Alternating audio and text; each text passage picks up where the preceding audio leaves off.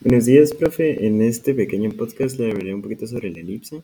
La primera pregunta es, ¿esta es una sección cónica? Bueno, la elipse es la intersección de una superficie cónica con un plano de tal manera que la inclinación del plano no supere la inclinación de la recta generatriz del cono, consiguiendo así que la intersección sea una curva simple cerrada, y esto es por lo cual se le considera una cónica. La segunda pregunta nos dice cómo es posible que eh, desde este punto podamos pasarlo a una circunferencia.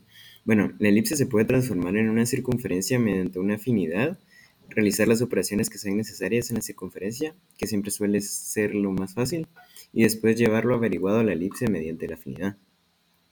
¿Cuáles son las características de la elipse? Bueno, la elipse tiene dos puntos focales llamados focos, tiene también una excentricidad que se encuentra entre 0 y 1, también la suma total de las distancias del punto de la elipse a los dos focos es constante, o sea que es igual, y las elipses tienen un eje mayor y un eje menor.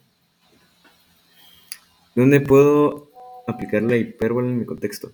Considero que se puede encontrar la hipérbola en la forma de la construcción del puente debido a que podemos visualizar de manera casi precisa cómo podría ser la forma de un puente, así como la curva que debería tener y la posición óptima.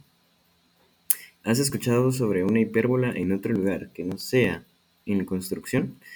Bueno, yo he escuchado que se usan para encontrar las trayectorias de algunos planetas, o así nos explicó Antonio en una de sus clases, donde se utilizan estas eh, hipérbolas eh, para encontrar cómo se mueven alrededor del, Sol.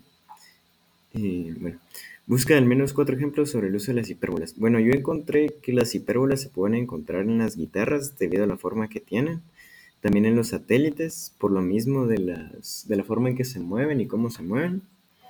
Las ondas de radio. Y también encontré que se pueden encontrar en los lentes ópticos por la forma en que estas se usan.